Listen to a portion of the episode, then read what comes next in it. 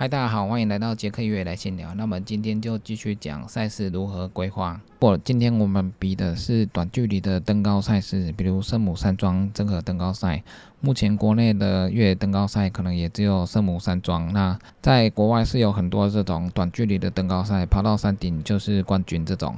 我们现在台湾国内有在办登高赛的，除了一零一阶梯登高赛之外，越野的登高赛就是圣母山庄的登高赛。这种登高赛，你在比赛前就要训练你短程的爆发力，因为它距离不长，但是它就是可能很很陡，你的速度还是要有。那对陡度的免疫力要提升，可能要练一下，说这针对这种短距离的赛事要怎么去提升自己的爆发力。以圣母山庄登高赛来讲的话，就是前面是可以到通天桥之前。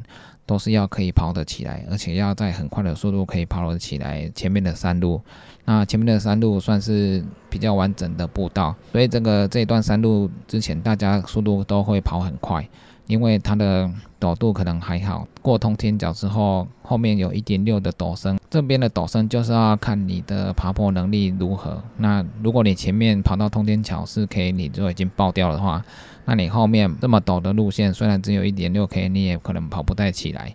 所以前面要让自己维持速度，后面要让自己能够克服这种爬坡度，这种需要强度或者特别地形的赛事，要针对这种地形特别去训练，训练短程的爆发力，还有陡度的免疫力。这种赛事因为距离比较短，所以比赛的时候其实也没什么补给，那你就是一路往前冲。顶多在身上带一个能量胶，或者是带一个软水壶，里面装水。那在沿途可以喝一下，可以自己在途中补充一下能量，还有水分，维持速度跑到山顶。所以这个也是另外一种类型的比赛。这种登高赛在国外也很多人在跑，所以这也是一个强度非常高、非常热血刺激的赛事。参加越野赛除了强制装备之外，我们还会带自己需要的东西，食物或者一些保暖的衣物。那这些东西就会增加我们上半身的负担。如果强制装备装一装已经蛮重了，会影响你的跑步。那你又多带别的东西的话，那让你的上半身的重量更重，会更更影响你速度的发挥。我们一般跑步的状态，上半身都没有带越野背包、强制装备的那些东西的话，我们如果可以跑四分速。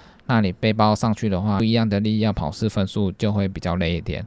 如果今天越野山径赛事的陡度又比较陡，越野背包可能就会成为你的负担。但是这些是越野赛一定要带的东西，所以我们参加越野赛，我们也是上半身多少要锻炼一下。之前也有说过，我们肩膀也要锻炼肩膀的力量。你可以轻松的背强制装备那些东西跑到五 K 十 K。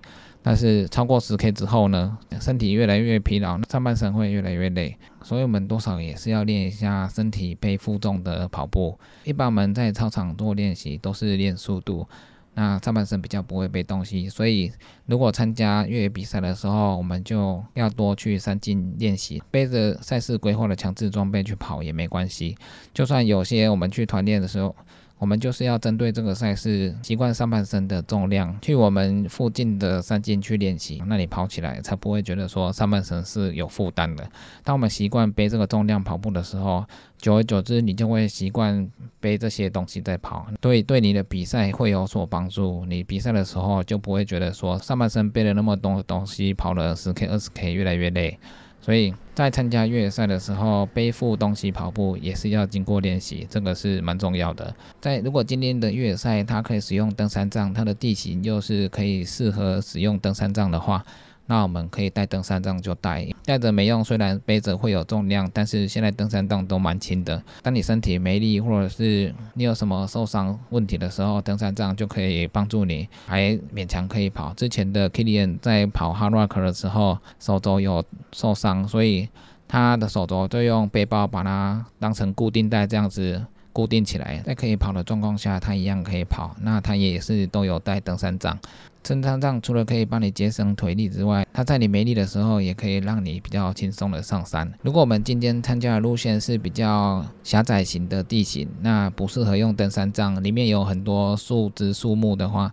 那登山杖用起来会卡到，那这个就不适合用登山杖。所以当我们遇到这种狭窄的地形的时候，我们登山杖就要收起来，不然拿在身上较不方便。如果又要攀爬的话，有时候在爬上山的时候，登山杖还卡住，这样就很麻烦。所以在狭小的路线或山径的时候，要把登山杖收起来；在可以跑的路线的时候，就把登山杖带打开。在登山杖跑步也是在比赛中一个蛮重要的东西。那平常也要多训练。如果去参加 UTMB、UTNf 这种大赛事的时候，它的路线几乎都是宽阔的大草原，或者是比较宽敞的山径，它的路线状态都比较好，登山杖几乎都可以使用。这种路线用登山杖会比较轻松一点。如果下雨的话，山径变成泥巴地的话，用登山杖还可以稍微支撑一下，这样子打滑也比较没那么严重。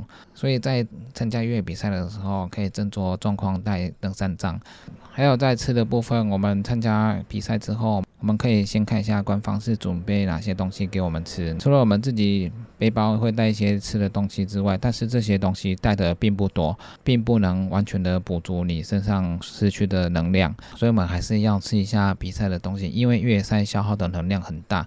就算它今天是短程的十 K、二十 K 到三十 K，你消耗的能量也很大。所以，官方的补站也是蛮重要的。因为我们不是在登山，我们背包不会带一堆食物，我们可能带一些。暂时应急补充的能量胶，或者是一些比较固体的食物，所以比赛的补站也是蛮重要的。它也就是能够帮你继续往前推进的重要关键。所以我们可以先看一下比赛官方准备的一些食物。如果今天是在台湾参加越野赛，那几乎吃的东西都是大家习惯的东西，一般都是有水果、饼干、巧克力这些。那主办还会有特别的食物，热汤或者是一些热饮料，还有一些比较高热量的食物。来给大家吃。那我们看了这些官方准备的食物之后，在比赛中我们就就可以吃一些自己习惯的东西，还有比较喜欢吃的东西。跑这种越野赛，跑到肚子很饿，然后有胃口吃，这是蛮不错的，因为至少吃得下。但是吃得下也不要一口气吃太多，我们吃一定的量就好，不要让身体负担太大。负担太大，后面跑起来也不好跑。如果主主办单位有准备一些不一样的东西。那可能就少吃，跟跑步一样，就是我们吃不习惯的东西就少吃，尤其是在越野赛，我们跑很长的距离之后，吃到我们不习惯的东西，其实。身体的排斥性是蛮大的，所以吃一些自己习惯吃的东西就好。赛前规划分配自己哪个补站要吃什么，哪个补站要补多一点能量，这个都要先想好。我们比赛前针对我们的路线还有距离，在哪个距离哪个补站的时候，要小小的休息一下，或者是休息比较长一点。如果在赛中有发生胃不舒服的时候，那我们要有备案。越野赛我们除了带医疗包之外，我们医疗包里面也要带一些胃药，因为。如果你比赛的距离太长的话，长期下来对胃的消耗很大，那胃受不了，吃不了东西的话，要再叫你再爬下一座山，根本就是有气无力，爬上去的困难度很高。所以我们对吃的东西也要特别的做规划。去国外的话，日本的比赛还可以，因为日本的东西我们。几乎都适应性蛮高的。那他的比赛，我们也是可以看一下他们的菜单，在哪些补站有热食热汤，可以做一些大补；那在哪些补站可以做小补。天气冷的时候，大会通常会有热汤。如果你汤喝不下之后，那你可以跟他要一个热茶。如果去大陆比赛的话，大陆的菜色其实跟我们差不多。如果有一些比较重咸重辣吃不习惯的话，那就不要勉强。在日本、大陆或东南亚地区，这些东西我们可能比较常吃，但是有些你没见过的。可能不吃对胃会比较好一点。去欧洲的话，因为它的比赛没有像我们亚洲食物这样子，它都是干面包、火腿或者生火腿这些东西。那这些东西你自己吃不吃的习惯，你要自己斟酌。欧洲有些比赛的生火腿是腥味蛮重的，不是每一个人都可以接受的。面包太干的话，你要配水，因为你在跑步的时候你已经脱水蛮多了。那又是干面包的话，可能就没那么好入口，这个也是要斟酌。那他们的汤的话，我之前喝他们汤，就是它的味道蛮奇怪的，也不是浓汤，就是一些他们自己常喝的汤，但是可能我们的口味比较不合适。还有气泡水，气泡水这个东西，它如果只有气泡水，那就很麻烦。不过一般补站应该还是有一般的矿泉水、气泡水或者是可乐这些有气泡的。如果你在国内都没有喝习惯的话，那在国外可能就小喝几口就好了。不习惯的东西，你吃了之后，对后面的路会不会有影响？所以吃的东西。也是一个问题，尤其是在国外的比赛的时候，我们特别要注意他准备的补站的食物是什么。如果你去国外比赛的话，你花了很多时间在练习，那在比赛的时候因为胃不舒服而弃赛的话，这样不是很可惜吗？所以我们在食物的规划也是蛮重要的。那以上就是今天的杰克月来闲聊，记得订阅 YouTube、按赞 FB 粉丝页，还有追踪来居，就这样喽，拜拜。